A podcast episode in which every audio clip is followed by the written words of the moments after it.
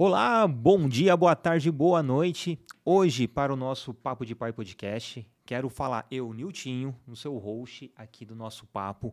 Quero conversar com um cara que, puta, é fantástico. Eu é até clichê, eu falo isso em todo episódio, porque todo convidado, eu sou fã de carteirinha, né? Todas as pessoas que chegam aqui no nosso microfone para conversar com a gente sobre paternidade, falar sobre parentalidade, são pessoas que, que eu sigo, que eu acompanho, que são pessoas que, pô, as portas de casa estão abertas, porque são pessoas que realmente fazem parte do meu dia a dia, por mais distante que seja através de uma rede social, mas eu sei que é verdadeiro. Então, eu vou, vou, usar até uns jargões aqui que eu não tenho nem roupa para falar com esse cara.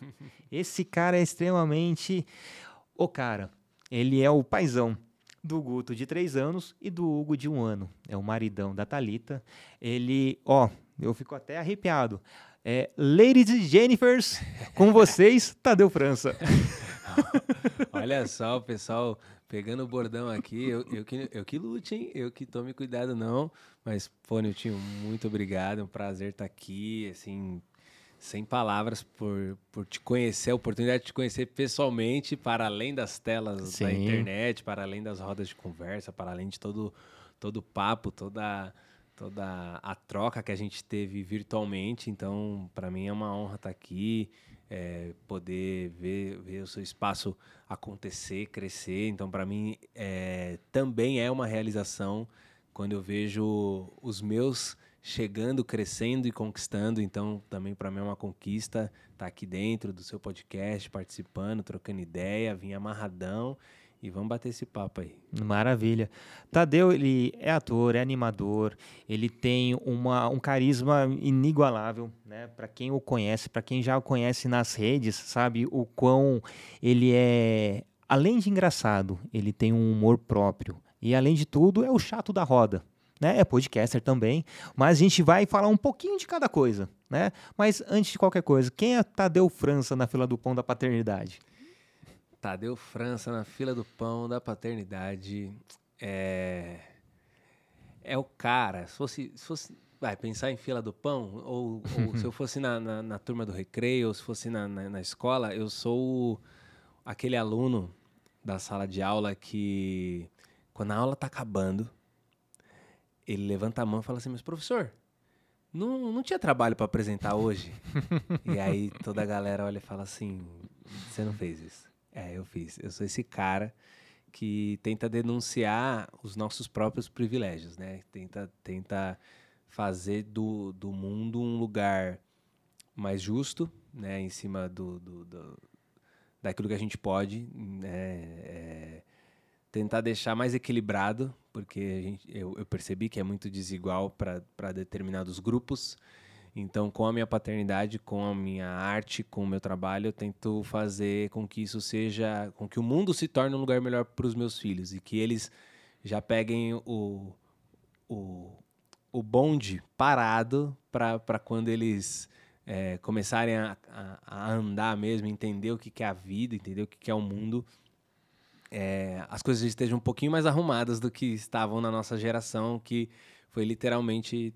É, trocar o pneu com o carro andando. Né? Uhum. Então, pegar o bonde andando.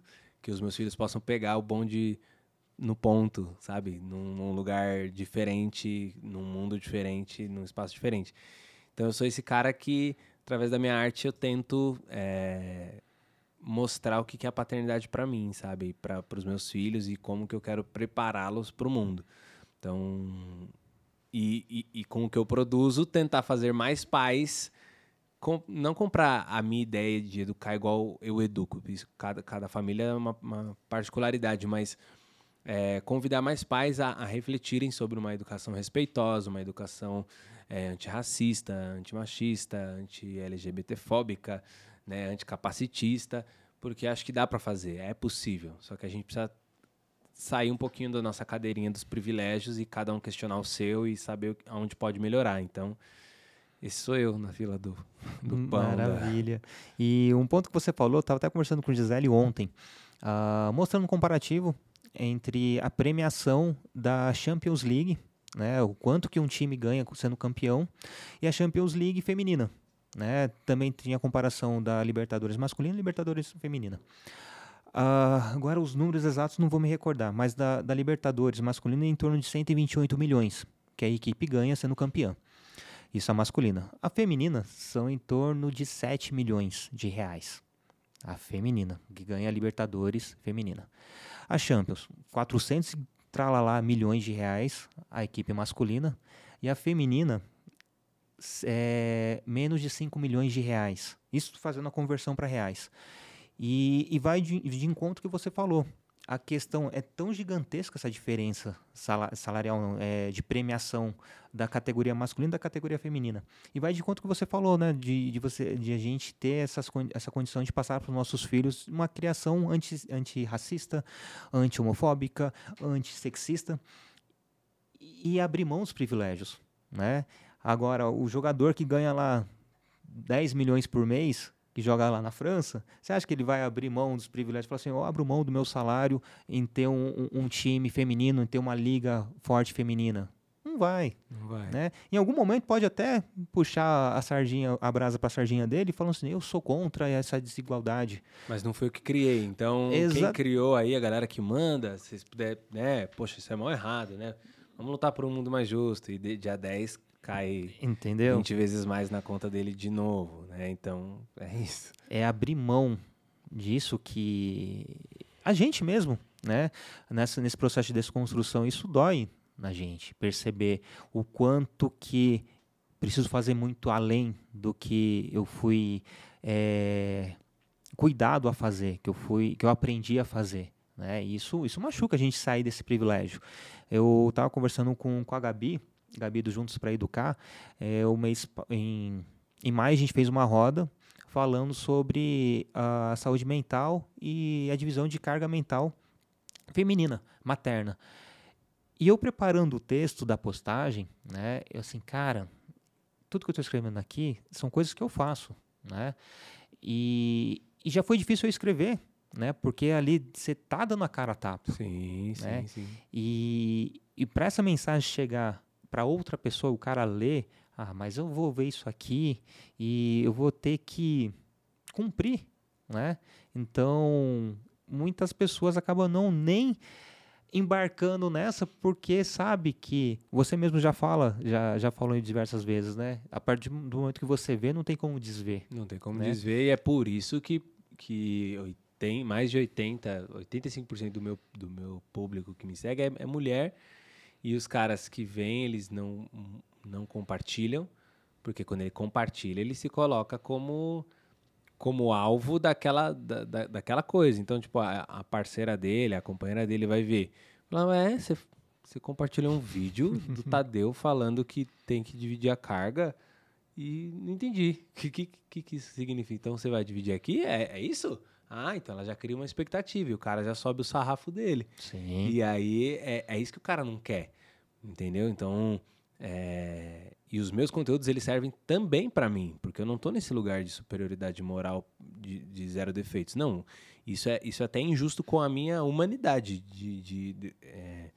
Os meus erros eles me servem de, de aprendizado. Quantos e quantos vídeos, quantas e quantas sketches eu já não criei depois de uma treta lá em casa com a Thalita, assim, de uma discussão, um, algum bagulho que eu, putz, eu vacilei mesmo. Caraca, velho.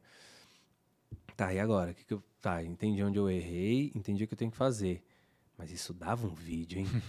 isso dava uma sketch, porque, meu, mais gente deve estar deve tá passando por isso. E, e, e, e, beleza, assim, vamos dizer, vamos falar sobre isso. Vamos, uhum. tipo, vamos cutucar a ferida. Galera, tipo, ó, eu tô cutucando a ferida de vocês, mas a minha tá sem curativo aqui, eu tô cutucando também. Exatamente. Então não é, não é um, uma, uma parada de tipo assim, ah, ele tá falando então porque ele é o, o, o zero defeitos, o, o, o exemplo da turma. Não, não.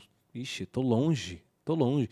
Tanto que muitas vezes eu falo, caraca, eu subi tanto o meu sarrafo, assim, né, de, de, de, de comportamental com relação a a paternidade, a relação a dois e, a, e a, a, essa vida de adulto, que muitas vezes eu falo, caraca, eu, o sarrafo tá lá em cima, tipo, né, pensando em salto com vara, uhum. e eu tô com um palito de fósforo pra saltar. caraca, tá muito alto, tipo, só que para mim não faz sentido eu descer o sarrafo.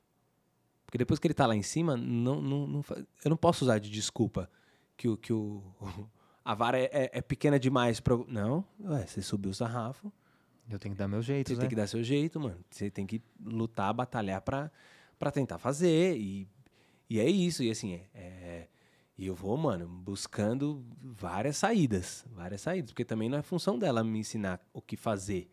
Tipo, quando eu. Puta, errei. Ok, então o que, que eu tenho que fazer? Mano, descobre, velho. Descobre, porque já é muita coisa na cabeça dela pra ela decupar, pra ela, né? Tentar descobrir o que fazer, ainda ter que te dar o caminho das pedras pra você ser o, o, o legal, porque no final das contas, quem vai levar o biscoito sou eu. Uhum. Entendeu? No final das contas, quem vai levar a, o mérito, o crédito por ter, por ter se desconstruído, vamos dizer assim, né? Entre aspas, sou eu. Né? Porque eh, eu tô tentando me adequar ao que já colocaram para ela como natural e não é. Não é natural. Não é natural ser mãe, não é, não é instinto ser mãe. Ela- Elas, também aprendem, elas também não sabem. Mas pra gente, penteou o cabelo da criança. Nossa, uau, parabéns, meu Deus, ícone acessível. E elas estão fazendo e falando sobre isso há muitos anos, sem nenhum like, sem nenhum joia, sem nenhum um real no bolso, cuidando 24 horas por dia, 7 dias por semana. E, e é isso, entendeu? É, eu acho que é, que é, meio, é meio nesse lugar também. Não recebe o título lá, o, o- a mãezona da- do rolê, né? Como igual fala assim, Exato. Nossa, o paizão, não. É. São apenas pai, né? Ok, você é louco, estrutura, Brasil. Do nada, do nada veio uma mão aqui assim, vocês precisam ver. Vrá, bo- brotou uma água aqui, ó, maravilhosa. Vocês vão ver depois. Ó, brotou outra ali. Gente, é muita estrutura, Niltinho. Você é louco. Vou, vou até abrir aqui pra não fazer desfeito, hein, porque, né? Não, e fica a dica aí, ó, bem leve. Se quiser patrocinar a gente também, Uhum. será muito bem-vindo o patrocínio de vocês.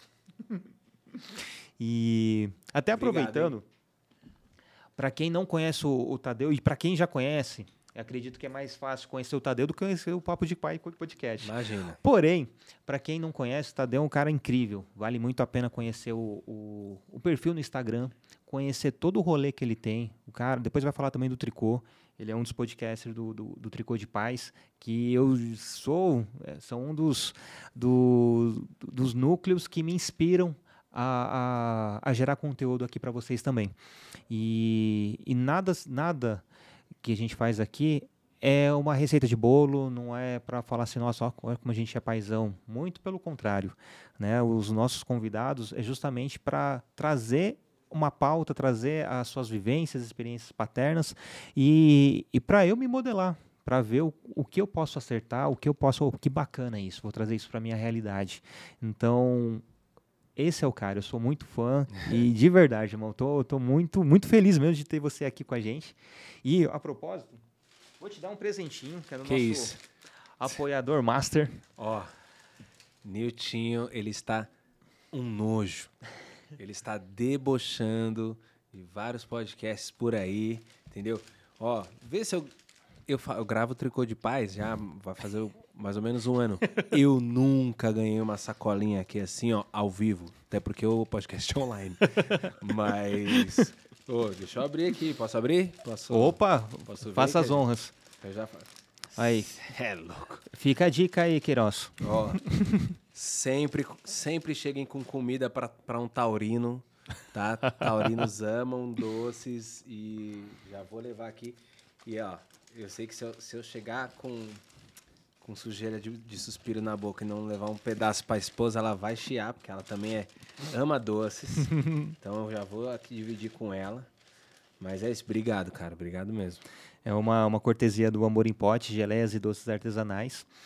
Que eu sou suspeito porque é, é- delicioso, é incrível, eu, eu amo cada, cada sabor. E esse doce específico, você vai curtir. É um creme belga com frutas vermelhas. Nossa, tá Não duvido. é incrível. Então, acessem o Amor em Pote no Instagram, que é Amor em Pote e com dois E's no final, né, para conhecer um pouquinho mais do, das delícias que o Amor em Pote produz. Então, essa é um- uma pequena lembrança Pô. né, da sua, para sua participação aqui hoje com a gente. Maravilhoso, já, já curti. Mas isso é apenas o início, né? É, Tadeu, fala pra gente, você é pai de duas crianças, né? Intervalo de dois anos, dois filhos. O Guto de três e o Hugo de um. E que não vem outra pandemia, viu, pessoal?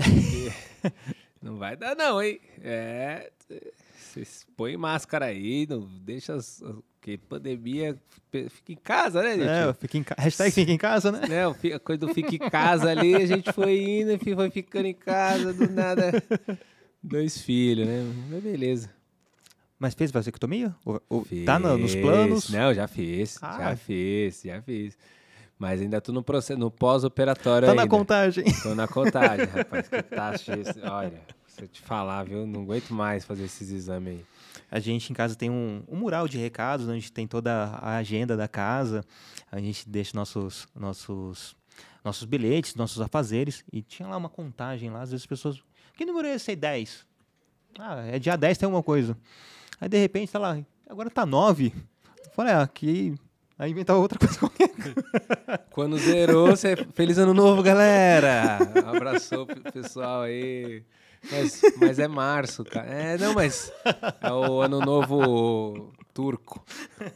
É, a gente tá seguindo um, um, uma nova cronologia. É, outro calendário. Que isso? Calendário cristão, nada a ver, meu. Que isso, gente. E, e como foi, né? É, você o start da paternidade, você sempre teve a vontade de ser pai, é, foi no susto, agora vamos, vamos que vamos, né? E como foi para você? Não, foi assim, a gente tinha a vontade romantizada, né? A vontade da novela do Manuel Carlos, construção de família, aquela coisa margarina e, né, judaico-cristã, de né, casar, ter filho, aquela coisa. É, tipo, o ideal do sucesso para qualquer pessoa da minha geração, vai, é, categoria sub-30. assim. E então eu tinha, tinha vontade, mas assim, é, quando a gente percebeu que precisava de estrutura para ter um filho, que não era simplesmente tipo uma baby alive, né, uma, uma, uma boneca, um, um brinquedo que você tinha. Não é só de amor que vive, né? né? Que a criança come, e aí, enfim, custa um dinheirinho. É, a gente começou a falar, não, então vamos esperar a situação melhorar, né? Vamos esperar a situação melhorar. Enquanto isso, vamos fazer uma, uma viagem a, a, dois, né? Uma viagemzinha de casal aí, vamos aí. Então, pra onde a gente vai? Vamos fazer aquela viagem, tipo... Sabe aquela viagem grande que você fala, não, é tipo a cada quatro anos, igual Copa do Mundo, Olimpíada? Cada quatro anos fazer uma viagem zona, tal, de chutar o balde, assim, uma viagem top para lembrar. E aí, vamos para África do Sul. Vamos para África do Sul, começamos ali a desenhar África do Sul. Aí, ah, passeio tal, nananã. Aí um dia eu tava na academia, aí contei isso em outro podcast também recentemente. É, tava na academia, ela me ligou. Tadeu, vem para casa agora.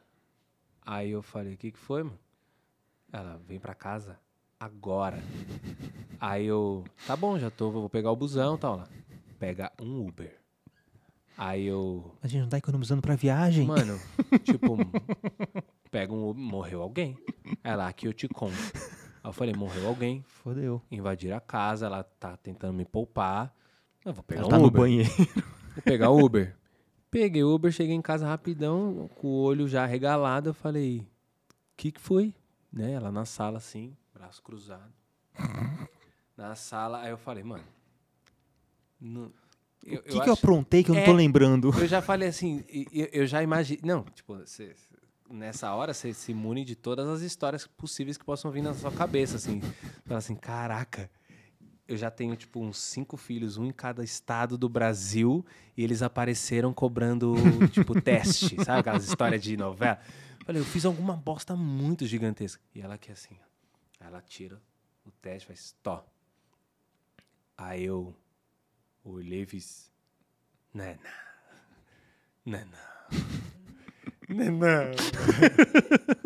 Aí desabei, mano. Comecei a chorar e era um choro de, tipo, alegria, desespero, de o que, que eu faço, o que, que eu faço, o que, eu faço. E aí, né, nessa hora, tipo, a chave já vira, se você falar, meu, eu vou ser pai. E aí, o que que é isso, velho? O que que é isso, tá ligado? Tipo, não fazia ideia. E beleza. Aí falei, então, Mandela, vai ter que ficar para depois. vai ter o apartheid aí, vamos ver depois, o safari, não vai rolar. Aí deixamos para depois a viagem, assim, bem depois, tá? Não fomos ainda. tá tão pra depois que se eu te contar o quanto tá pra depois, você não vai acreditar. Mas tá, dá, dá pra ir pelo Discovery Channel, você liga ali no canal, Sim, ali você sim. vai. Pô, o Globo Repórter toda sexta, os caras tão mostrando um bicho aí, fazendo as coisas. Então vamos ver assim, né? Aí desistimos da viagem e começamos a. Aí vai, né? Aí pesquisa isso, pesquisa aquilo. E aí, e aí foi, tipo, aconteceu, né? E aí nessa, nesse momento que eu comecei a, a falar, meu, eu preciso entender qual que é a fita de ser pai. Como que paterna, que, que, como é que busca.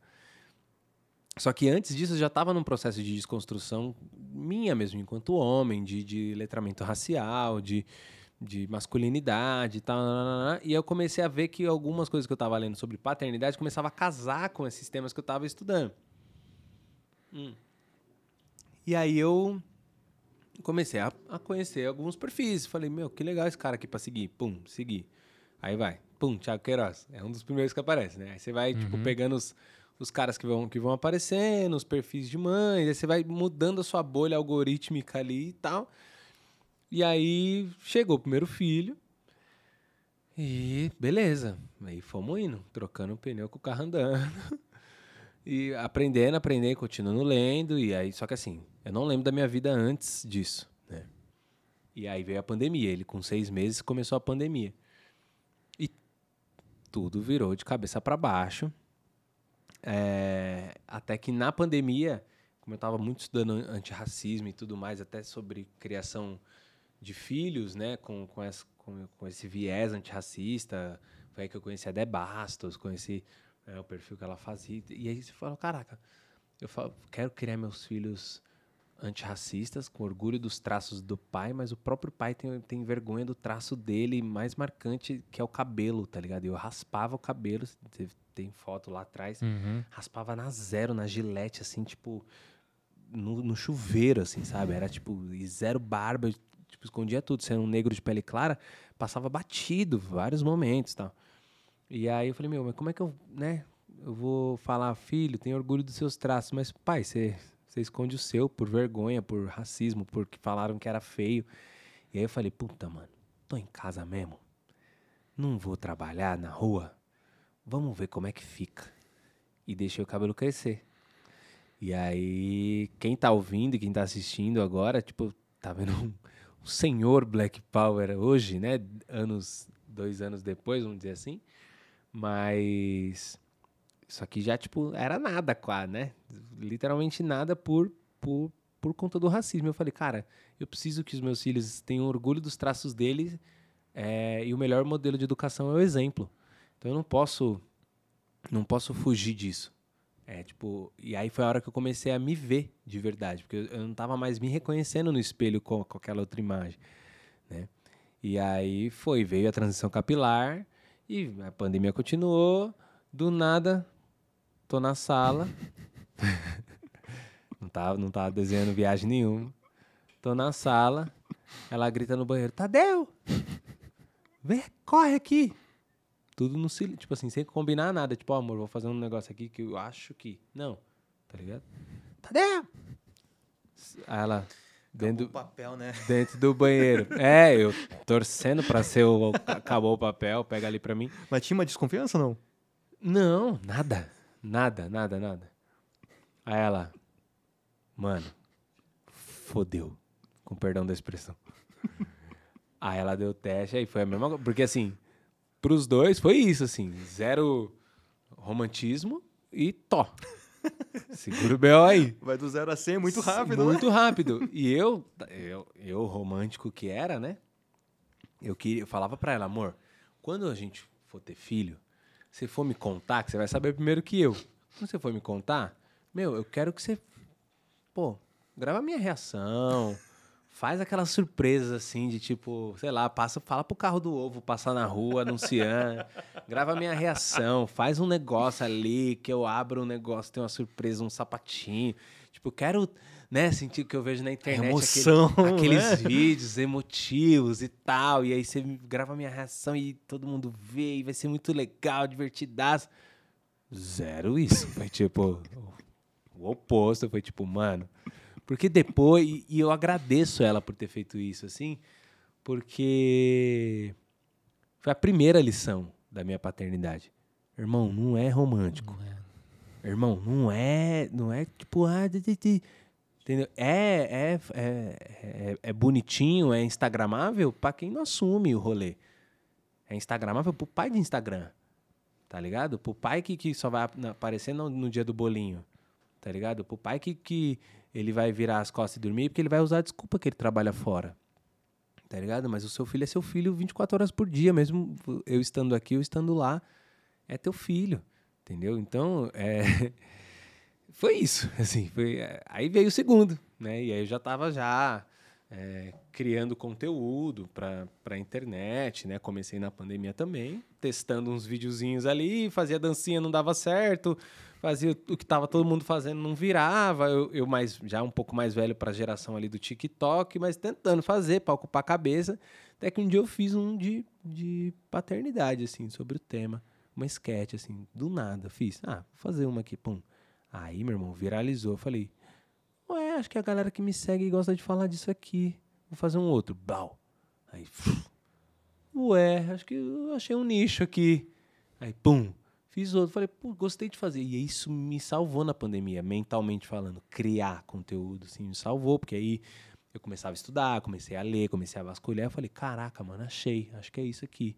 E aí, quando eu vi que virou trabalho, aí vem uma agência, aí te sonda, aí vem um trabalhinho aqui, uma publizinha ali, um negócio, inclusive marcas, mandem jobs, gostamos, né? Aí eu falei, caramba, virou trampo, tá ligado? Não, não no sentido de, de me apropriar da causa para fazer dinheiro, mas também, cara, tipo, pô, quantas e quantas famílias não estão seguindo ali que acompanham, que dão relatos de tipo, pô, você ajudou meu, você salvou meu casamento, ou tipo, você acabou com meu casamento, seu vídeo, mas me tirou de uma cilada, Sim. né? Tipo, coisas assim. Então, é, foi isso que me fez, tipo, chegar até, até hoje, assim, e com esses dois atravessamentos de dois ser humaninhos que são o amor da minha vida e eu não vivo sem eles. E eu não lembro da minha vida sem eles. Então, é isso. Falei, falei demais, hein? Quanto tempo de podcast tem isso aqui? é, é, Imagina. três horas.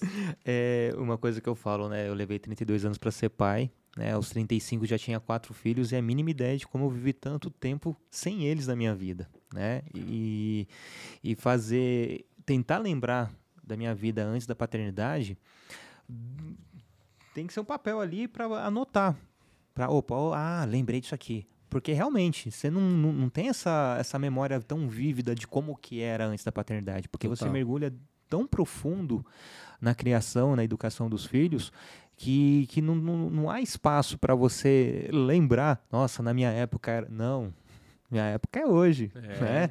É agora. Uhum. E uma coisa bacana que você falou, eu lembro que um- uma das primeiras trocas de mensagens, isso em 2000, e 2000, e pou- 2000 e pouco, já no meio de 2000, no final de 2000, né, quando também surgiu o convite para você fazer uma participar de uma roda com a gente, uma roda de paz. Em 2000, só um, um adendo, em 2000 eu Em 2020, tinha 13 anos perdão. mais ou menos. Mas o ouvinte que tá aí em casa pode. Gente, desculpa o Niltinho. Quatro filhos não é fácil. Então vocês têm que entender. Tá? 2020. Isso. Mas tudo bem. Eu E- falei assim, 2000, o que, que eu tava fazendo? Acho que eu tava comendo terra ainda, talvez. 2000. É Mas beleza. Tá quantos anos, Tadeu? 34. Se eu comia terra com, com, É. com 12 anos, bem eu tenho algum problema, mas ok, né? quem nunca? E eu lembro, né, de dar aquela stalkeada e vi umas fotos suas, realmente, você novão, cabeça careca, totalmente comparando você hoje com você antes, totalmente reconhecível. Uma borboleta. Né? Que saiu do casulo. Exatamente. Literalmente. Tipo, eu não, eu não.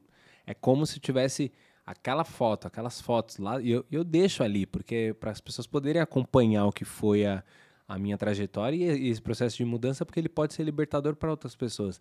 Mas é como se, tipo, o Mickey tirasse a cabeça, assim, no meio do parque e falar: Eu sou um chinesinho aqui dentro, morando. Tipo, sabe assim? É, é- esse que cê- Acabou a magia. é, acabou a magia. Tipo assim, esse que vocês estão vendo hoje, a pessoa que tá aqui na tua frente hoje é a pessoa que morou dentro do outro por 24 anos, que eu comecei a raspar o cabelo com 8.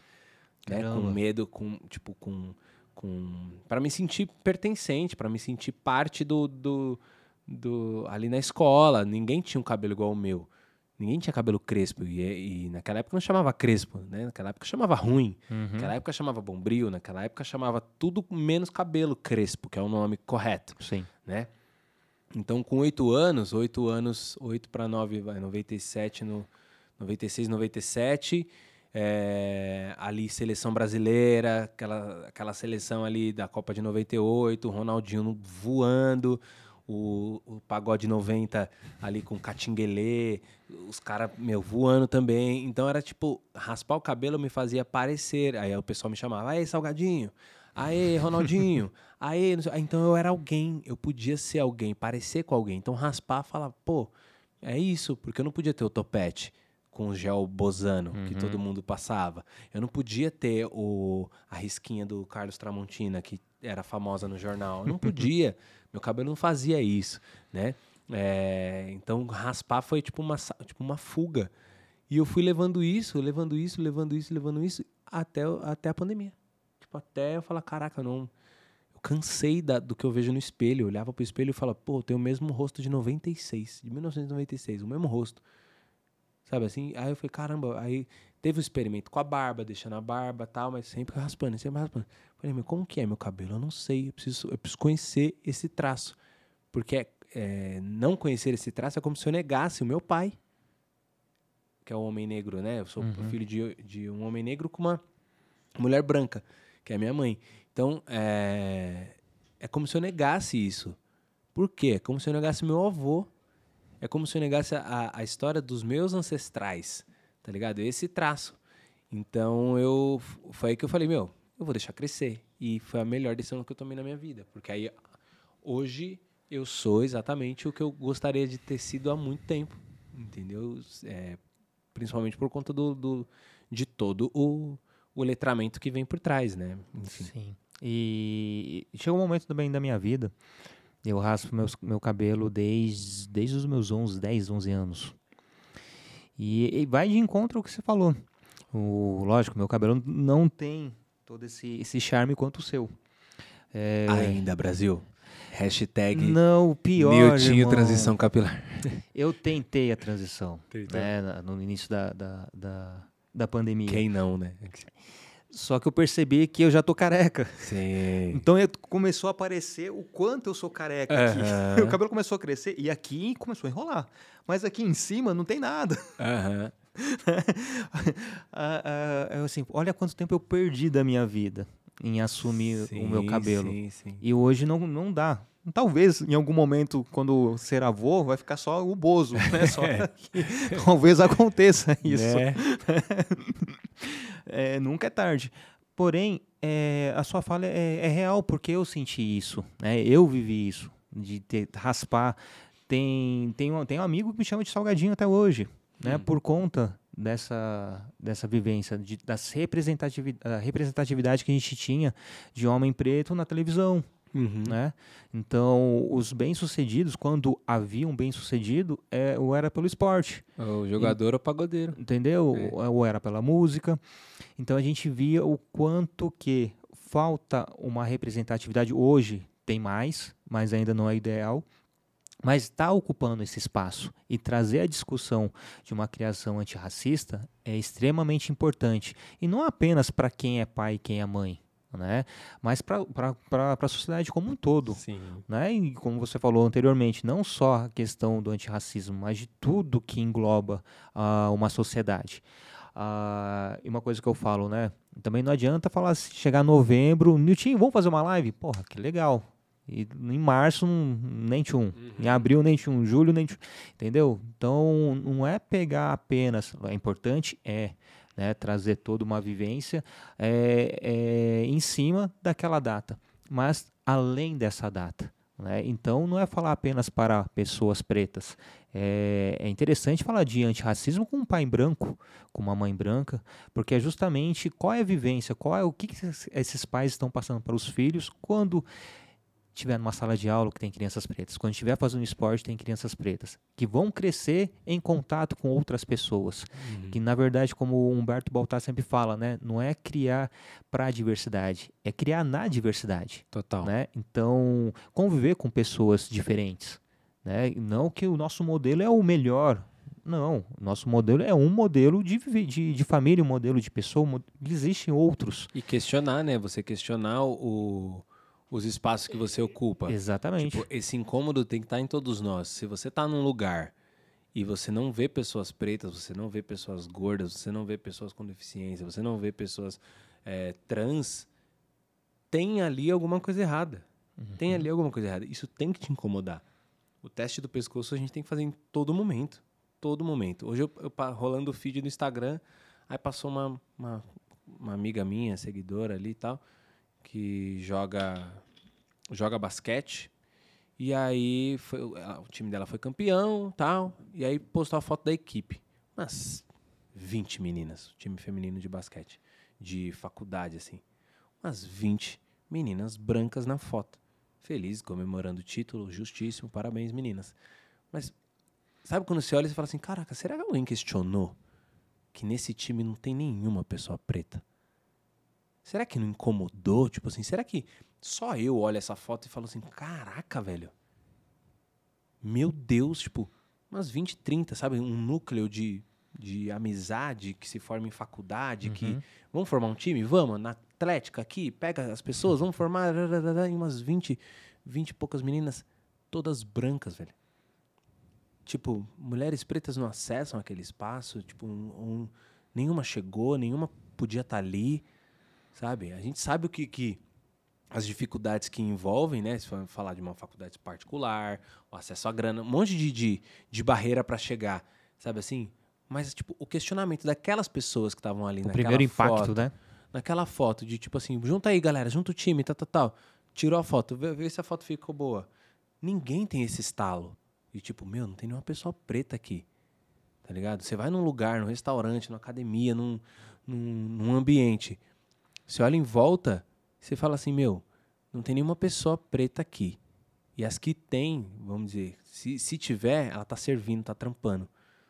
Eu tive, eu tive essa sensação, eu, eu, eu fiz isso no, quando, no aniversário do meu filho, eu levei ele para assistir um teatrinho da, da, da, Disney, né? Que ele gostava muito tal, não sei o que, ali no Ibirapuera.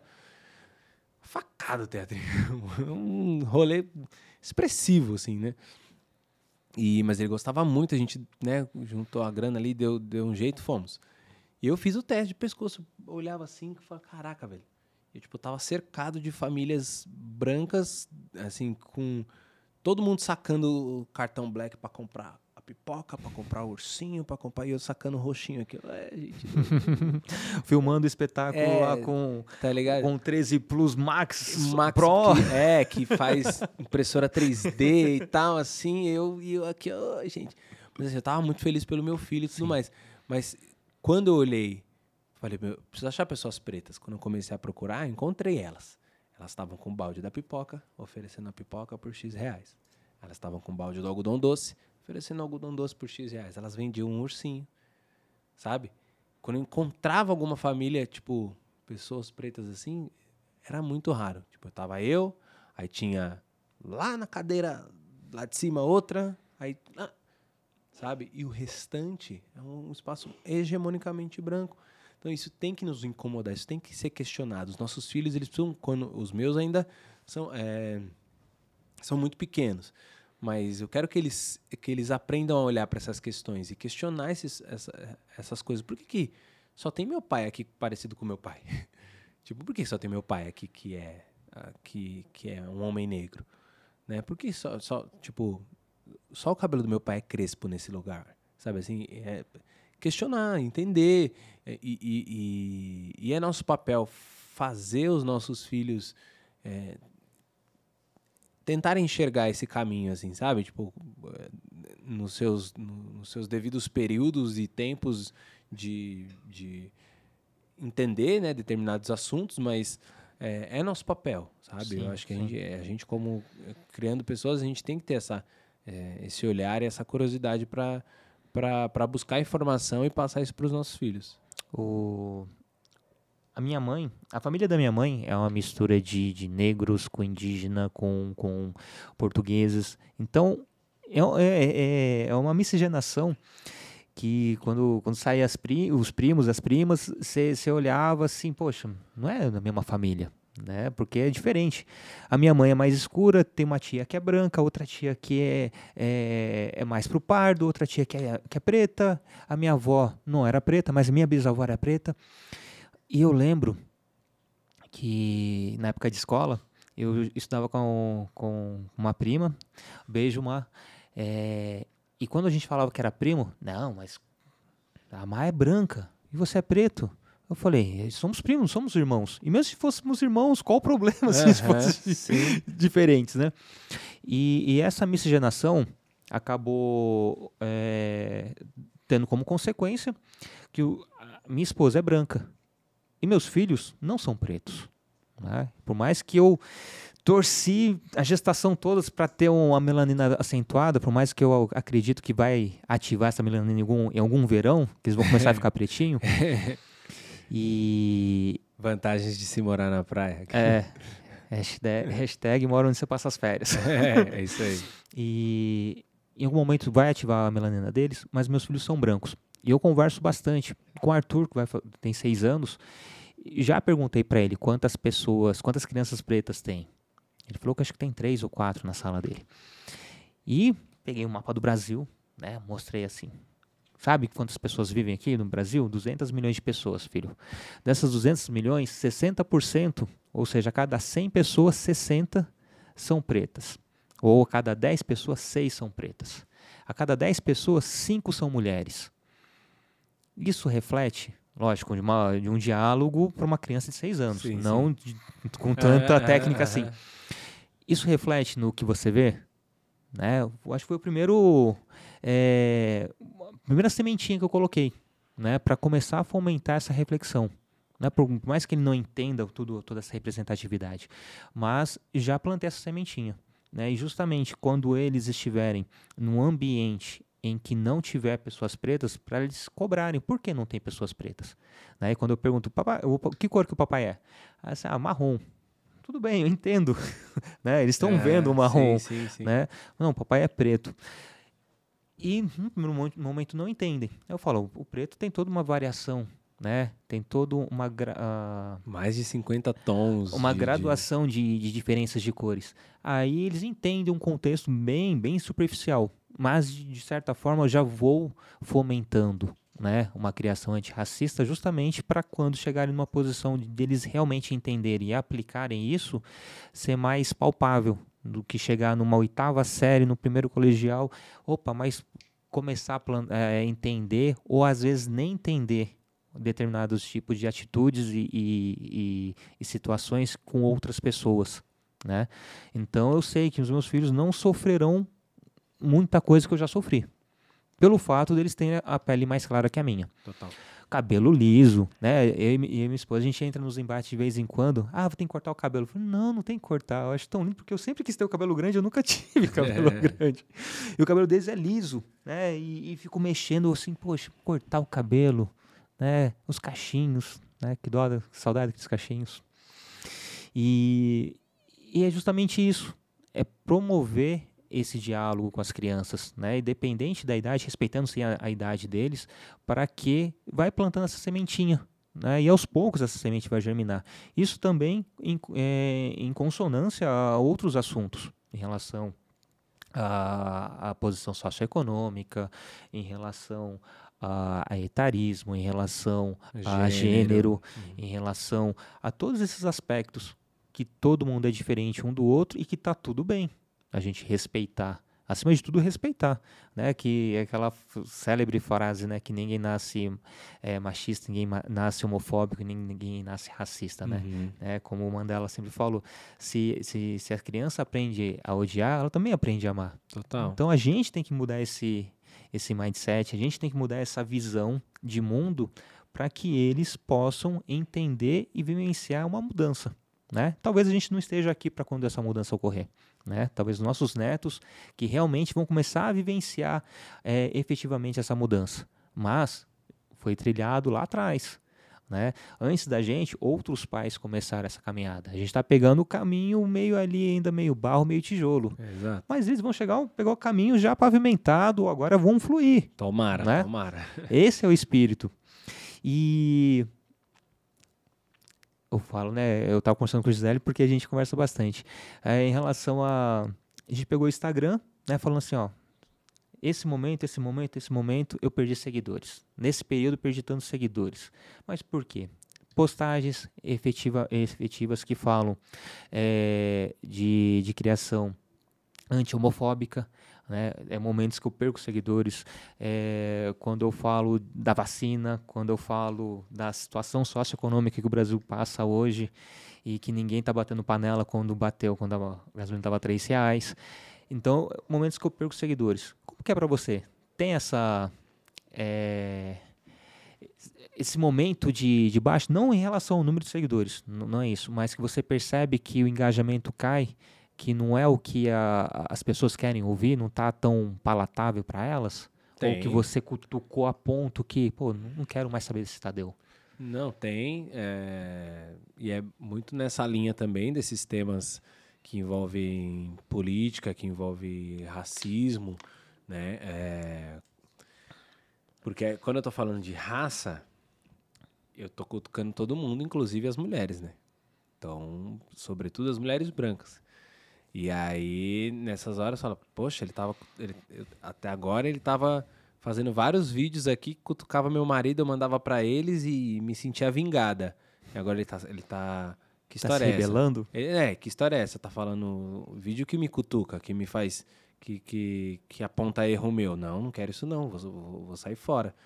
Quando é, quando é isso, ou por causa de política, ou por causa de algum. Eu não chamo de perder seguidor, não. Eu chamo de livramento. Exatamente. É livramento, filho. É livramento e acabou. Entendeu? Tipo, ah, mas tem que abrir pro diálogo, senão as pessoas não se. Tá, beleza. Só que eu tenho uma maneira de me comunicar. A minha maneira de me comunicar é com humor crítico. Eu uso humor como linguagem. Não quero te prender por um minuto no meu vídeo para te fazer rir. Rir, você ri, vai, sei lá, vai vir um stand-up, vai, sei lá. Entendeu? Eu quero te fazer pensar. Refletiu? Viu onde está a parada? Depois você ri da piadinha que eu fiz, do personagem que eu usei, do sotaque, do, do trejeito, da, da piada que eu usei, da música, da trilha. Depois você, você vê isso.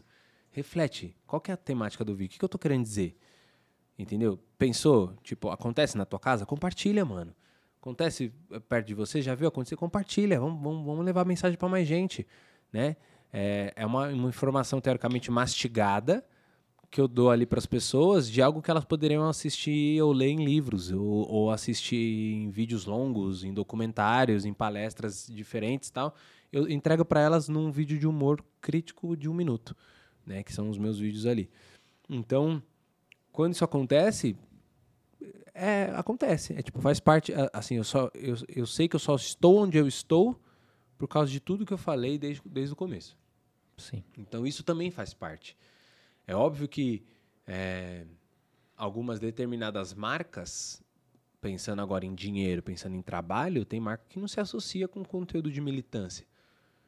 Então, tipo, aí você tem que pesar a mão. Você fala, meu, e agora? Né? Tipo, porque o, o boleto tá chegando.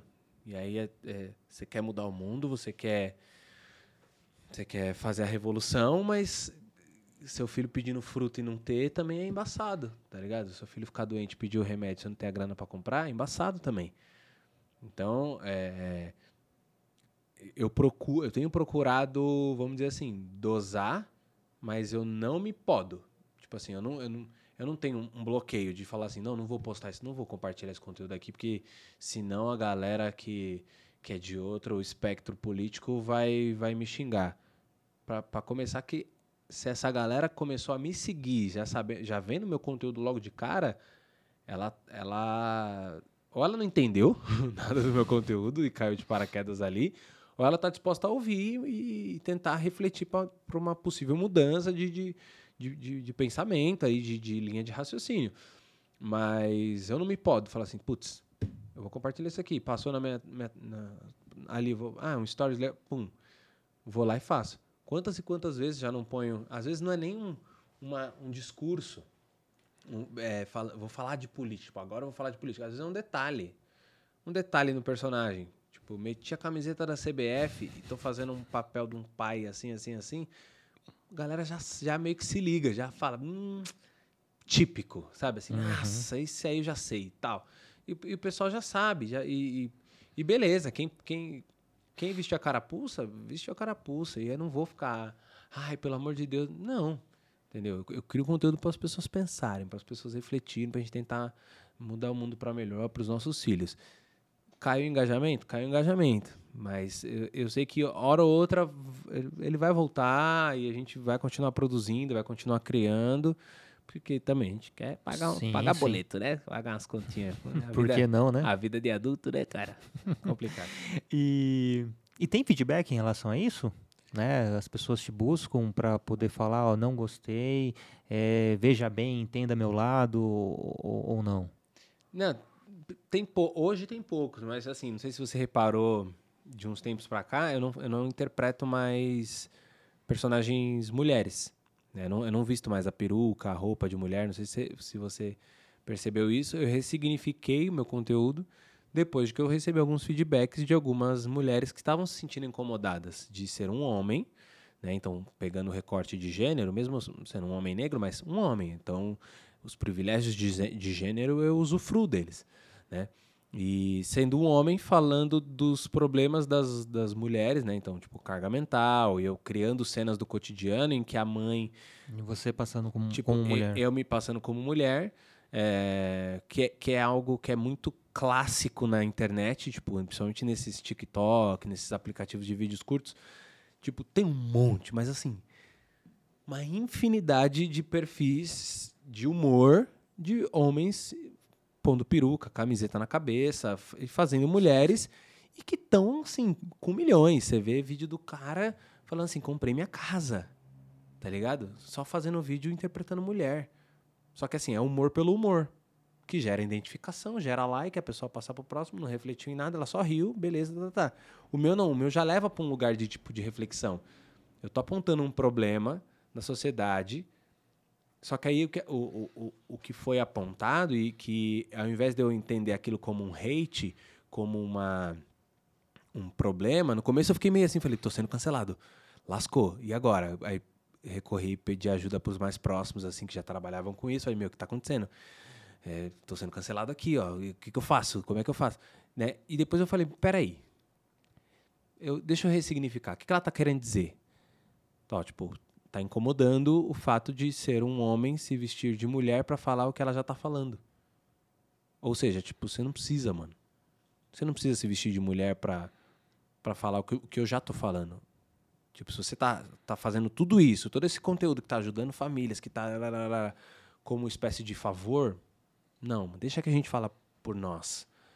Quer falar sobre o tema? Fala de, fala de homem para homem, fala para os pais, tá ligado?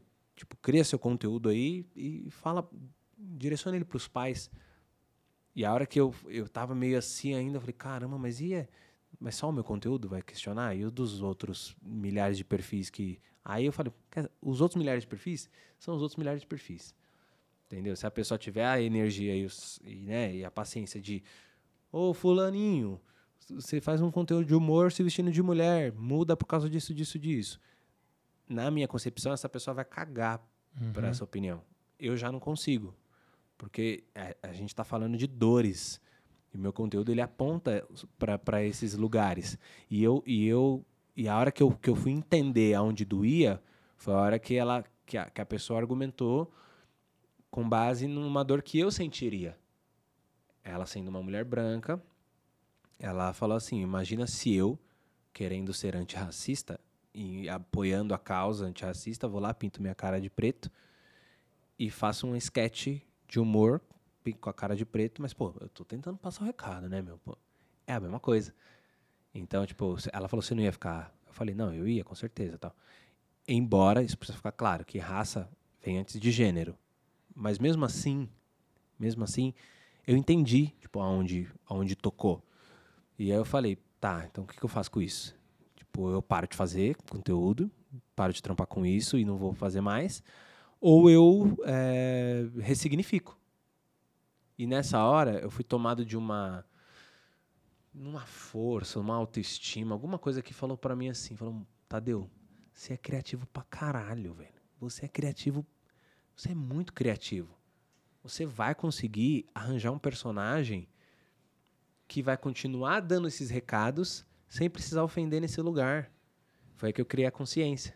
O personagem da consciência. Maravilha. Né? Que é. O, o cara tá fazendo. O, o, o homem que faz o pai, né? O genitor ali e tal. Tá fazendo errado. E vem a consciência e dá o recado que a mulher daria. O personagem mulher daria numa cena de cotidiano. Eu, eu, eu tive que levar meu conteúdo para um lugar mais abstrato, porque você está imaginando a mente falando, um personagem, opa, um personagem dentro do neurônio da pessoa ali falando e tudo mais. Tá mais abstrato, você não vê mais uma cena tão típica da, da, do dia a dia, que isso é, foi uma das coisas que ajudou meu perfil a crescer também, gerando identificação. Então, é essa abstrato atividade, não sei se existe essa palavra, mas deixar o conteúdo mais abstrato deixou o meu conteúdo também um pouco mais estagnado num lugar assim. Tipo, eu não, eu não tenho explodido como eu explodi vertiginosamente é, com, com esses conteúdos assim. É, mas eu falei, qual que é o propósito? Tipo, o propósito é só like? Eu falei, não, não é só like. O propósito é só dinheiro, monetizar o conteúdo? Não é só. Tipo, é também, mas não, não é só. Não é o principal, né? Não é só. E eu falo, então eu consigo ressignificar? Tipo, tem espaço para eu, eu criar um, uma nova vertente aqui? Tem. Então eu vou fazer. E fui testando. E pum, pum, pum, pum, pum. E aí eu tenho recebido, tipo, diversos é, relatos e elogios. Tipo, caraca, você mandou muito, mano. Você mandou muito. Tipo, pô, eu percebia isso, eu ficava meio assim, mas ficava meio assim de te falar. Aí até fiquei meio bravo com as pessoas, tipo, caramba, mano, te dei maior liberdade a vida inteira aí. Você vendo, né, teoricamente fazendo errado. E, e, e olha que coisa. Eu tava fazendo errado, mano. Beleza, tava fazendo errado. Algumas pessoas discordam de eu ter mudado e falam, meu, ah, acho que você não precisava, vai. Acho que é, não, não, não, não vejo assim.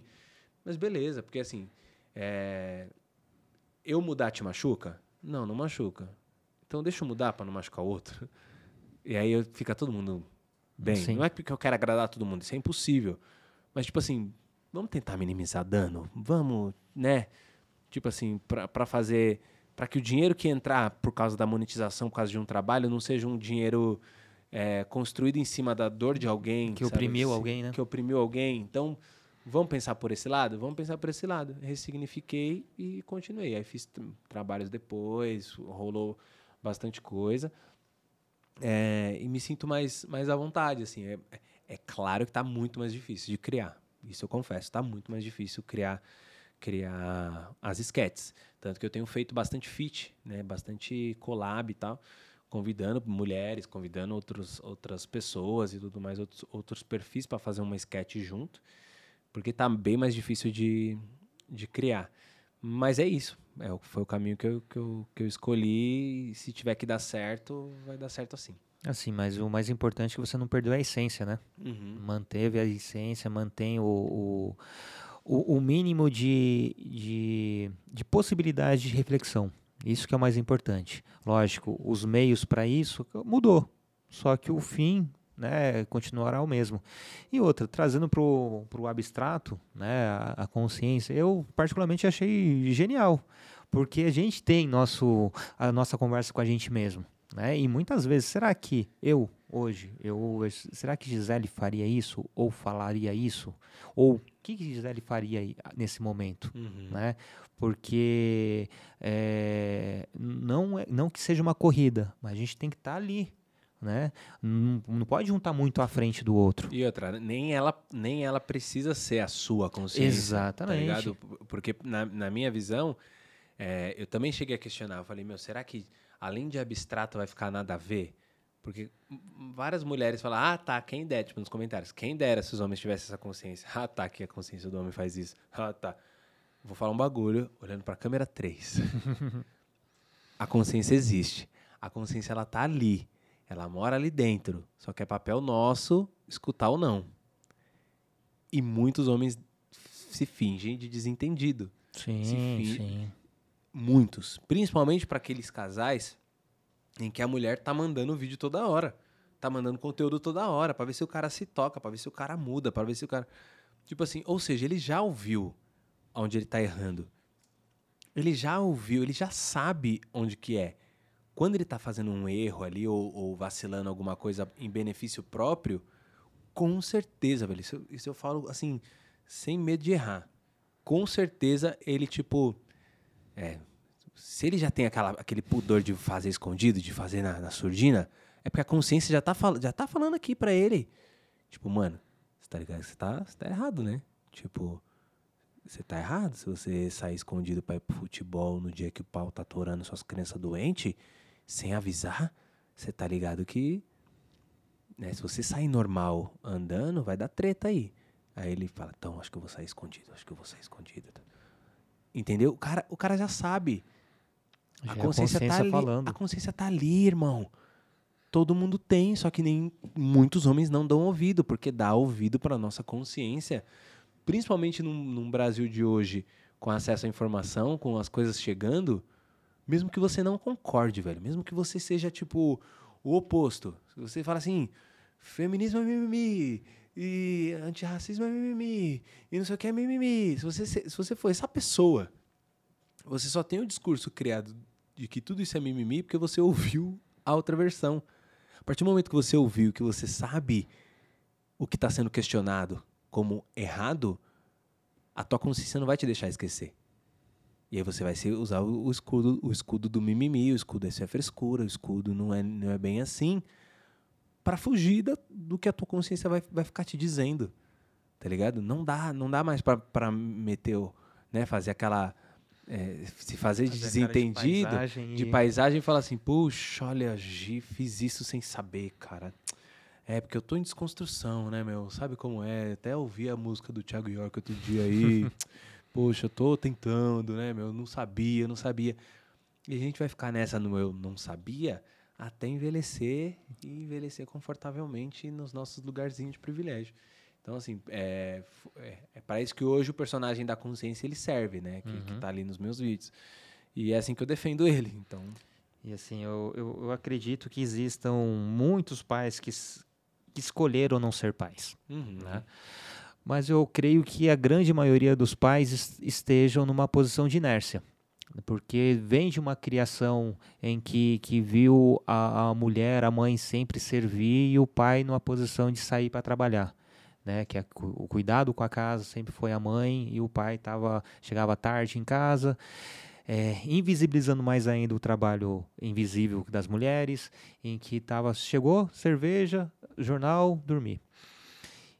Eu acredito que muitos homens estão nesse, nessa inércia, estão lá no sofá, mas que sabem que podem fazer mais.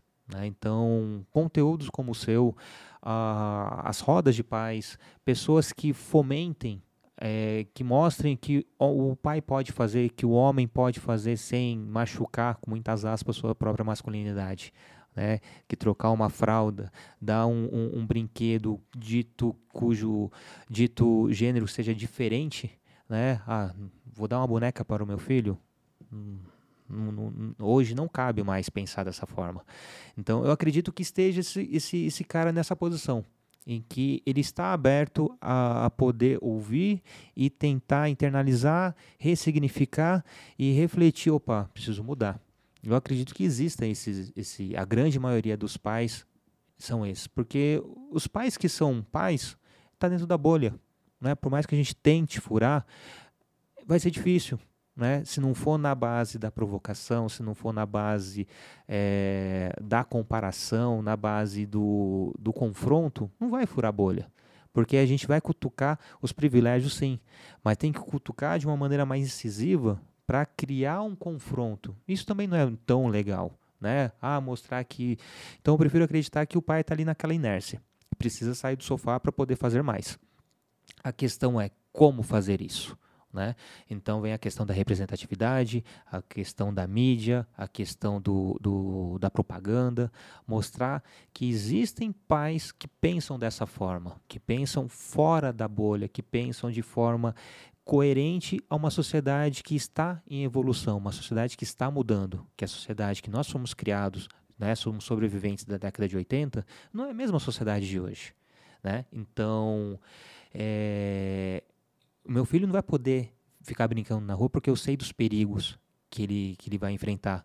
Mas eu brinquei na rua, né? Passava a tarde toda, entrava em casa à noite.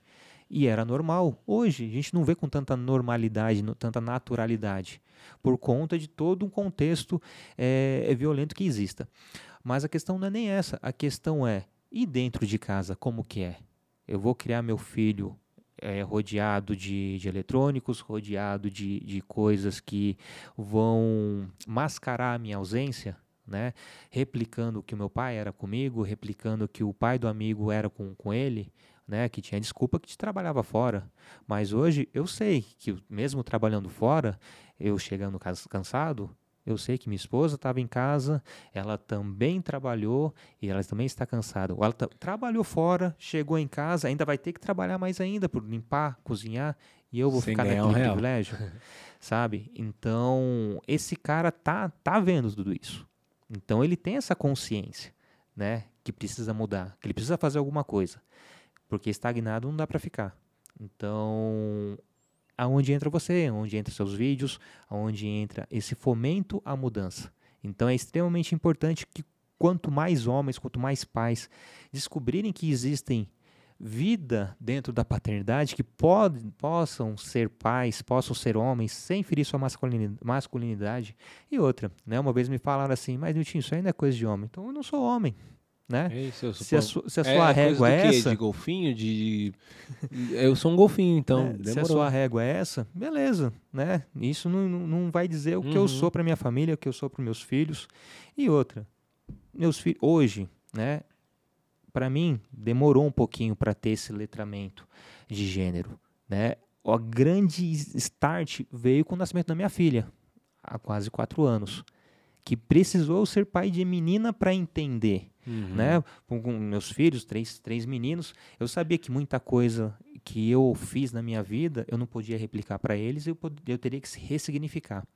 Mas com o nascimento da minha filha, eu assim, putz, eu era um babaca. Até na criação dos, dos meninos, eu seria um babaca. Então, para mim, né, no meu caso em particular, a Helena veio para mudar o meu, o meu eixo mesmo.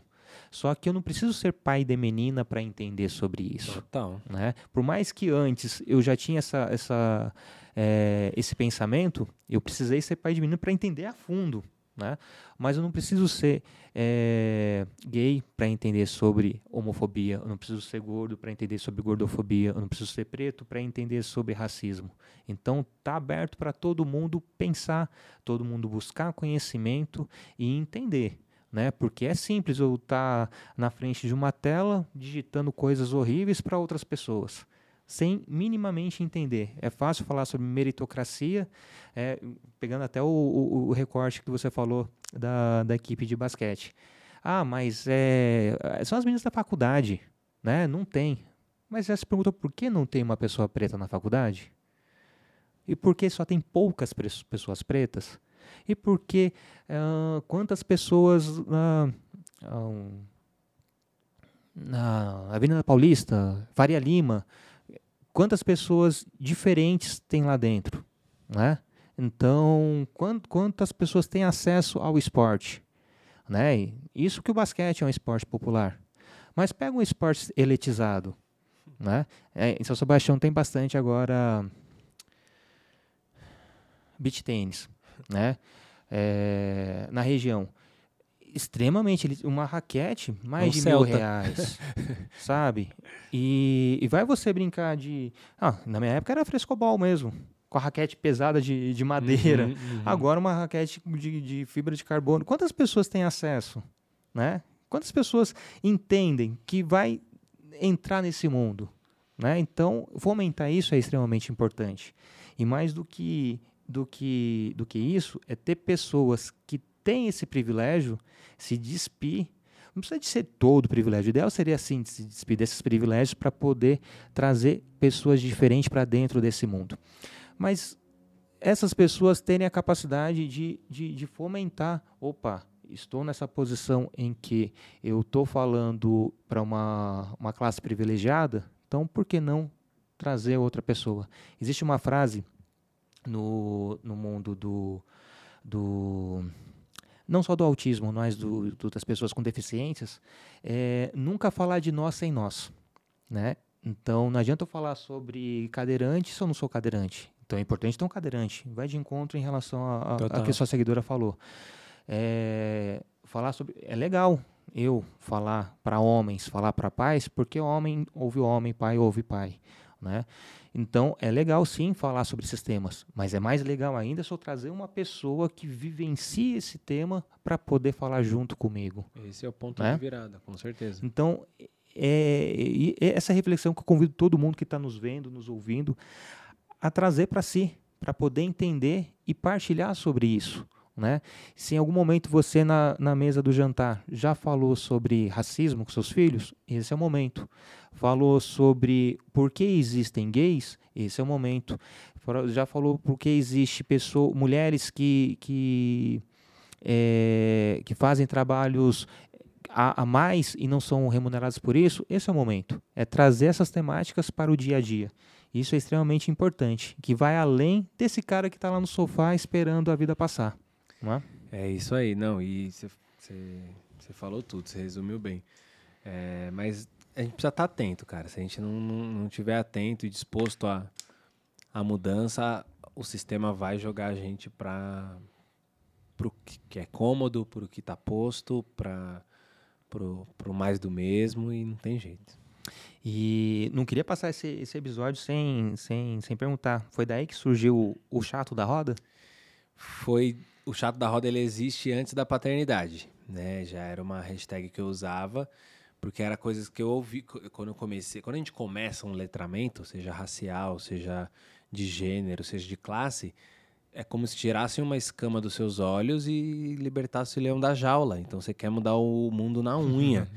E aí eu começava a questionar muita coisa no dia a dia, no trabalho, né? Tipo, eu, eu racializava tudo, eu, eu colocava to, tudo, tudo colocava. Eu conseguia enxergar, falava, caraca, olha isso aqui. Olha o quão racista é essa cena, por causa disso, disso. E eu começava, tipo, não ter filtro para apontar esses erros das pessoas. E as pessoas falavam, cara, tá chatão, hein, mano? Pô, cara, tá, de novo, você tá falando isso, chatão, hein? Chatão. E às vezes falava pelas costas. Ah, ele é mó chato. Ih, lá vem o chato. Ô, não fala esse bagulho que chato tá chegando. Chato tá o chato já. Falei, ah, quer saber? Já que estão falando pelas costas, e eu já sei que falam, vou falar pela frente agora. Então, o chato da roda. Então, toda vez que eu postar alguma, alguma cutucada, alguma polêmica, algum, alguma reflexão, assim, de, tipo, que ia doer em boa parte da minha bolha que estava ao redor, ali no trabalho, né, nos amigos e tudo mais, eu colocava o chato da roda, chato da roda, chato da roda.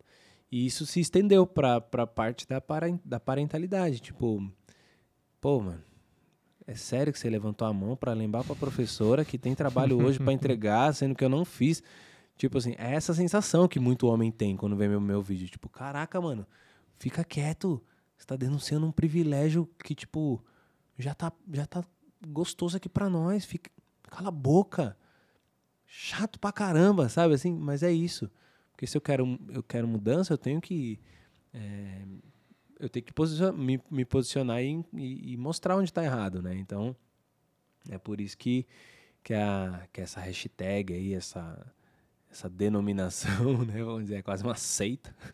Os, os, os chatinhos que me seguem lá estão todo vira e mexe é, interagindo comigo ali e está e tá crescendo a comunidade. É, em breve até vai mudar até o RG, né? Tadeu, o chato da roda França. É, exatamente. Tadeu, o chato da roda de França. Que massa, que massa. E é justamente isso, né? Quanto mais a gente ser, ser, ser chato, melhor. Né? Se é para ser chato, você é insuportável, né? É, exato. Não, que, que, o, que o mundo esteja pronto, porque assim, ah, tipo, ah, eu, ai, mas não dá, porque o mundo tá chato, o mundo tá chato, o mundo tá chato. Tá chato para quem sempre teve no, no é. topo, fi. Entendeu? E se depender de mim, eu vou torná-lo insuportável. Porque... Agora não pode mais falar de certas coisas que é, ah, que é preconceito. É, é, é, chato. É, todo mundo tá chato, vai para Marte. Ué. Boa, boa. É, mudando da água pro vinho. O, o Hugo, ele, ele passou um período após o nascimento na UTI. Exato. Eu queria que você contasse um pouquinho, né? Mostrar essa, essa vulnerabilidade que foi esse momento punk, mas que, que é, foi importante para o seu próprio crescimento na paternidade. É, ele, ele nasceu de 33 semanas, né, prematuro, E aí teve que ficar 25 dias na UTI. E por conta de ter o Augusto, que é o mais velho, né? Com a diferença de dois anos, mas é um bebê, uhum. demandava muito, muito trabalho, né? Assim, demandava muita, muita atenção também. Então, na divisão ali nos nossos acordos, minha, minha parceira, ela ficou nesses 25 dias ela ficou mais de 20 lá com ele, assim, direto, sem eu revezar, porque eu tinha que ficar com o outro. E o outro já entendia, já tinha, e eu não amamentava, né? Então, na nossa combinação ficou, ficou mais fácil assim. Mas foi extremamente dolorido, foi extremamente dolorido e até hoje a gente carrega, vamos dizer, traumas e gatilhos dessa fase de hospital. Sempre quando ele começa a tossir, a gente já fica tipo alerta, assim, é, ele tava até dois dias atrás com tosse, catarro, aí você chama fisioterapia respiratória, aí você já põe remédio, aí você já fica, e é uma grana que você não tem para gastar, é. você tem que gastar, aí você taca ali cartão, e taca ali cartão na misericórdia, na misericórdia, porque você não pode ver seu filho passar por aquilo de novo, ficar cheio de tubo, ficar cheio de coisa, ficar cheio de e não dá. Então, pra gente foi, foi, foi bem difícil essa fase. E passou um tempinho, ele voltou a ficar internado mais 11 dias na UTI. E foi tenso, foi tenso. Assim, Vocês tiveram até um perrengue com, com o plano de saúde, hospital, né? Com, hospital. com a fisioterapia do hospital. E aí eu já, já tinha um, um perfil bacana ali na internet. E, e pelo meu filho, meu amigão, levantei hashtag, fui para cima. Aí veio diretoria do hospital me dá atenção, fala, não, calma aí, porque né? agora eu fico imaginando quem não tem seguidor e passa os perrengues no hospital e não tem quem recorrer. A sorte que eu tinha, que eu pus as hashtags lá, todo mundo começou a postar, compartilhar, ir lá meter a boca no hospital para o hospital dar um atendimento de qualidade ali pro meu filho, já que a gente né, tem o plano de saúde que não, não é, é, de barato, graça, né? Não é de graça, não é barato. E aí o hospital, não, peraí, pelo amor de Deus, não sei o que, não, não, não, não, não. Então, assim, foram duas fases bem, bem complicadas, assim, mas que a gente. Tipo, sabe, nós sabemos que vai passar, mas enquanto não passa, é tenso. E você era fã de, do frio antes de. Gostava, ser cara. Pai? Porque é, é, sempre foi a temperatura do meu aniversário. Eu faço em maio. Então sempre tava frio no meu aniversário. Então eu sempre gostava por causa meio que disso, assim. Agora, filho, depois do, dos filhos, eu abomino o outono, abomino o inverno. Não tem como, cara. É, é chegar essas estações, o tempo fica louco e os, as crianças ficam tudo doentes, você fica. É, é, tenso. Eu nunca fui fã de frio. Hum. E depois da paternidade eu odeio o frio. É, lógico. Quem, quem ama, quem ama, o frio já morreu por dentro faz tempo. é isso. ah, eu amo frio, não sei o quê, porque o frio a gente fica mais elegante. Meu irmão, você não vai para Gramado, você não vai para Campos do Jordão, a não sei que você seja abastadamente rico e, e, privilegiado. Privilegiadão, entendeu? Se você tá no perrengue e se você vai acordar cedo para ir trampar e, e, e, o teu carro não tem um ar condicionadinho que aquece, você não tem que gostar do frio, irmão. Não tem, não, não adianta.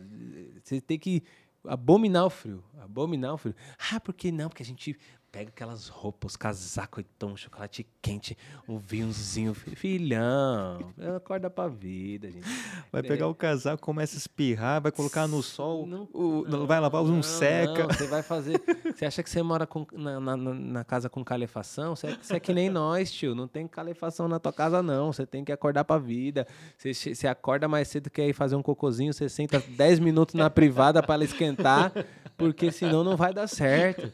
Entendeu? E a pessoa, ai, porque o frio. Que mané frio, rapaz? Tem que ser calor agora. Mudei tudo, porque eu gostava, bicho. Eu falava, não, gosto do frio, gosto do frio. Nunca, tinha, nunca pisei em gramado e gostava do frio. A mesma jaqueta, uns 10 invernos. Todo mundo, ah, a roupa do inverno dele é essa aí, entendeu? Não, que isso, gente. Para com isso de frio.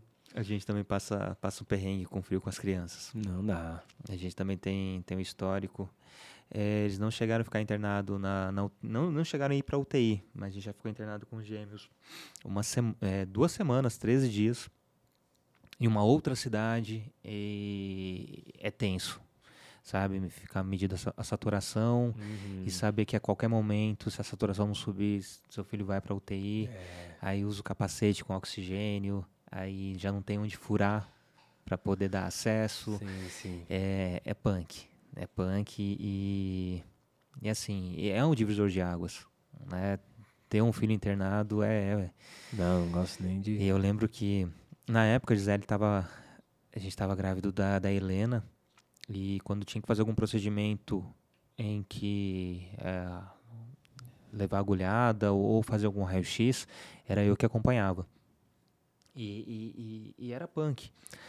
E um ano, um ano seguinte, a Helena nasceu e quando ela estava menos de um ano, ela ficou doente também. Pegou, ela teve bronquiolite, ficou internada. E dessa vez foi diferente. Porque só com o Arthur, o Arthur ficou com os meus pais e a gente ficou em São José, internado esses 13 dias, né, com, com gêmeos. Da Helena, não. Aí ficou Gisele no hospital e eu em casa com, com as crianças. E é punk, porque você está dando apoio para seus filhos, mas está preocupado com elas sim, lá. Sim. Né? Eu passava durante, levava as crianças para a escola, aproveitava aquele momento para ir para o hospital, para ficar um pouco com elas. Gisele ia para casa para dar uma descansada. Depois ela pegava as crianças, ia, esperava na frente do hospital, a gente fazia o turno, pegava as crianças, ia para casa, ela ficava no hospital. E assim, só quem está vivenciando isso entende o quão punk é. Total. Né?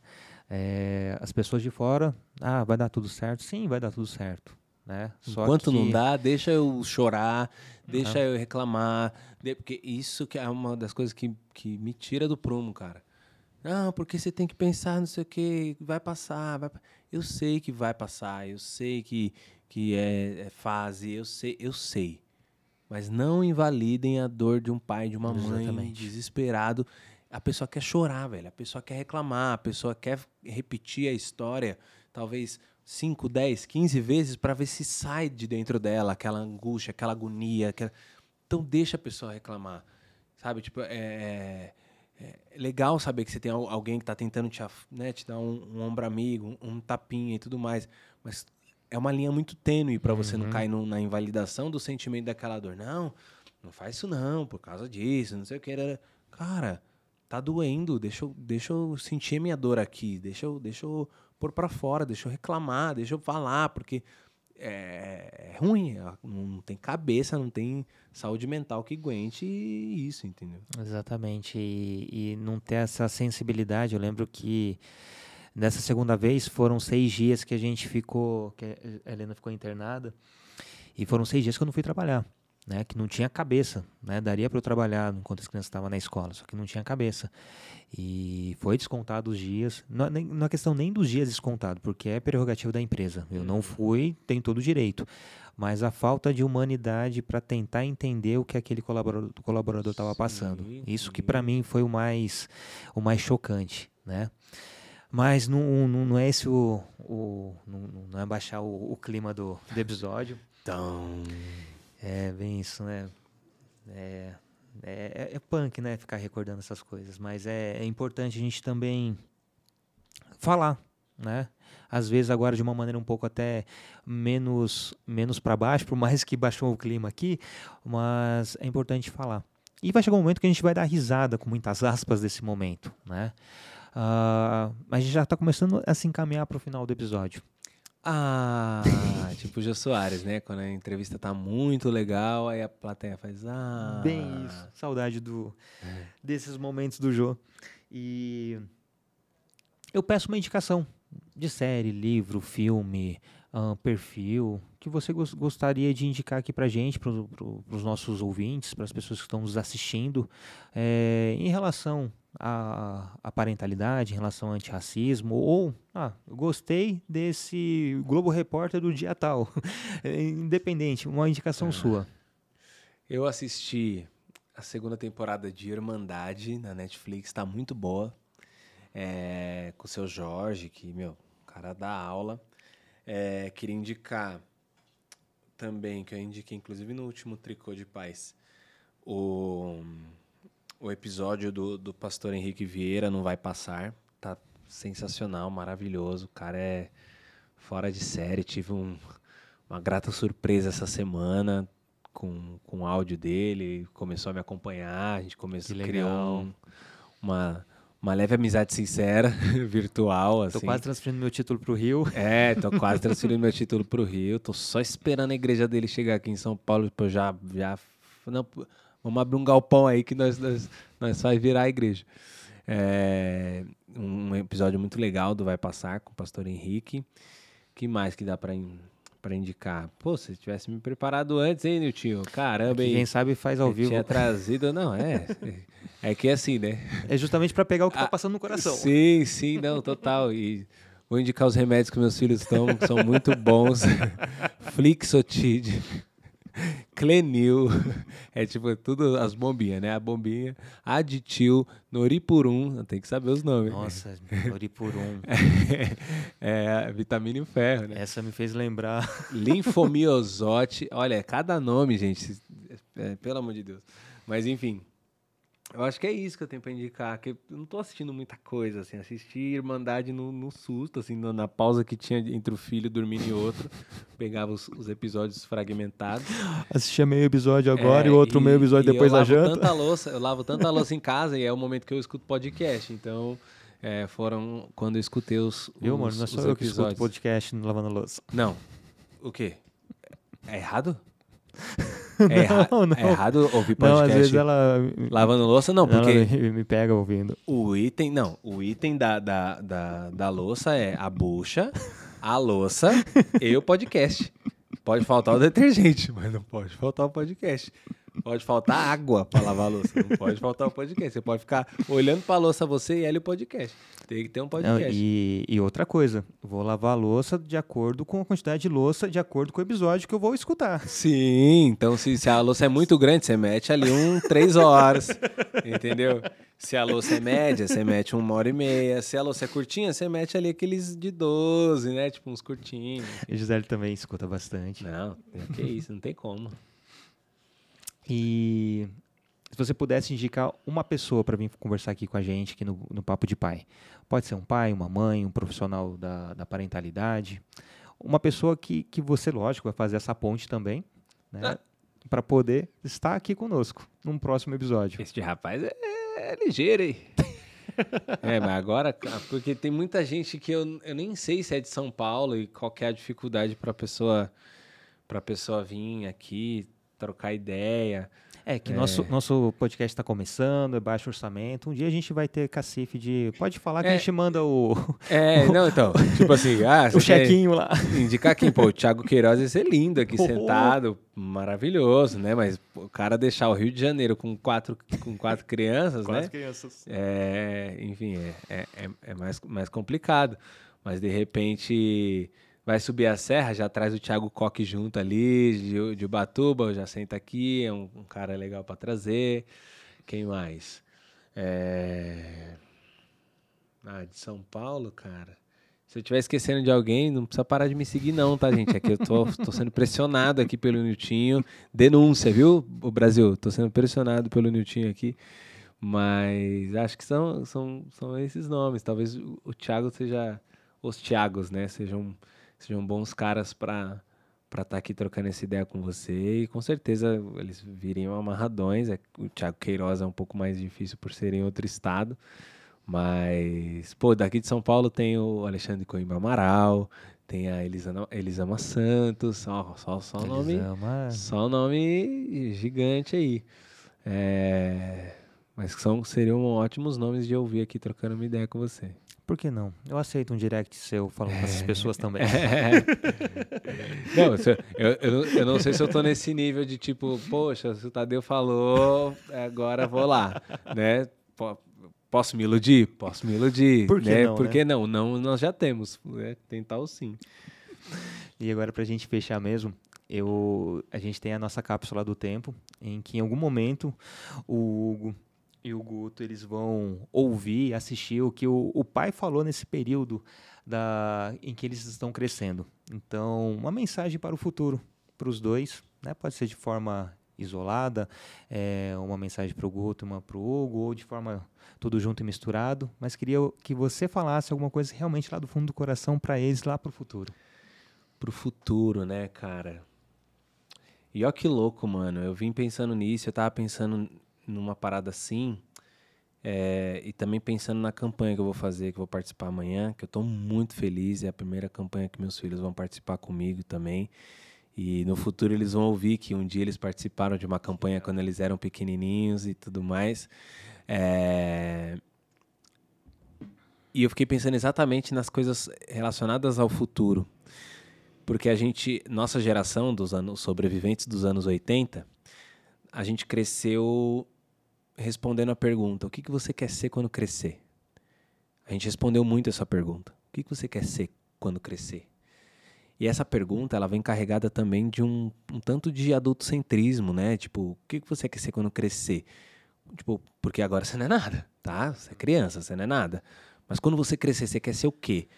Com base na profissão, com base na, né, na, nas carreiras que, que julgavam ser as carreiras de sucesso, as promissoras e tudo mais.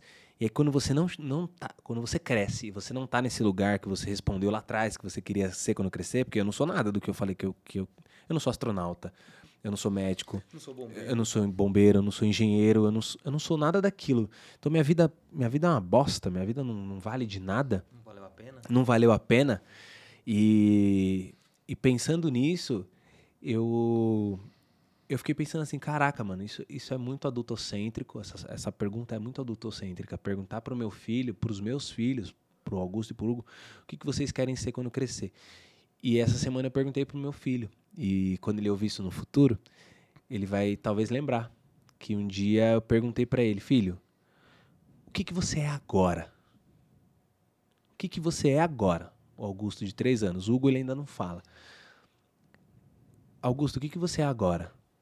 Eu sou uma criança, papai. É isso aí, filho. Então, você vai ser uma criança.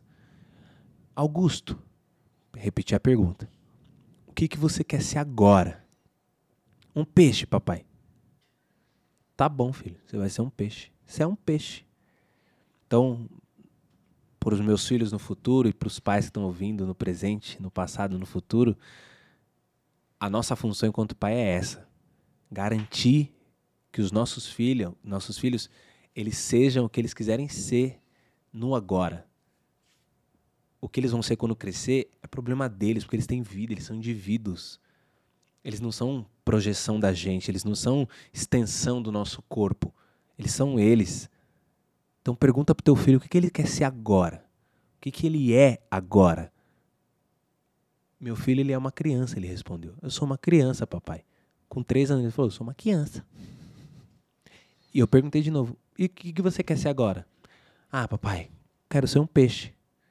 Então, que nós, pais, mães, cuidadores, responsáveis, todo mundo que cuida e cria uma criança, que a gente trabalhe para fazer com que os nossos filhos sejam o que eles querem ser. Mas agora. Agora. Quer ser uma criança? Seja uma criança. Mas se ele quiser ser um peixe, que seja um peixe. É isso.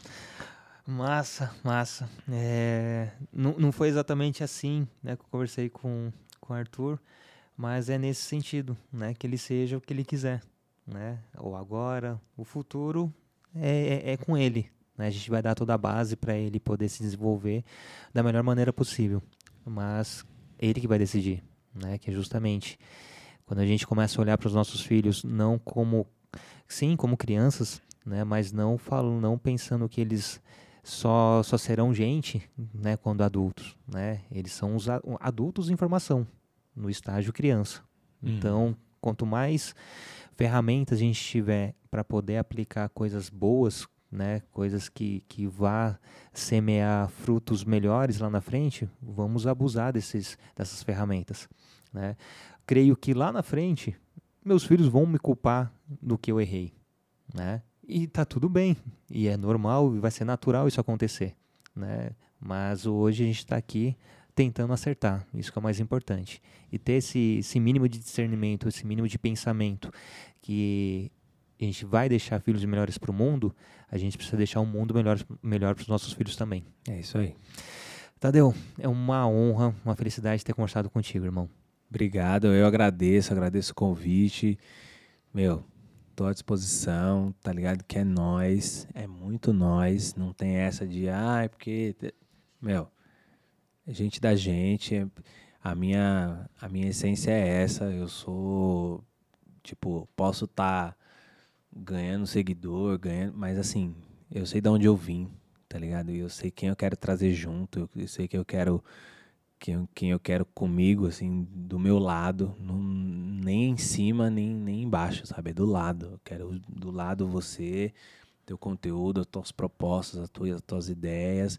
E conta comigo, irmão, conta comigo. Prazerzaço estar aqui, somando nesse projeto. Parabéns pelo estúdio, por tudo, pela estrutura. Mano, Brasil.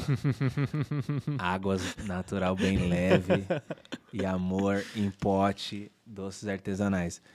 De verdade, Niltinho, só tenho gratidão imensa aí pelo seu trabalho, pelo convite. E espero que a galera goste, compartilhe, ative o sininho, deixa seu like. Tá, tá, tá, tá, tá. tá. Por favor. É.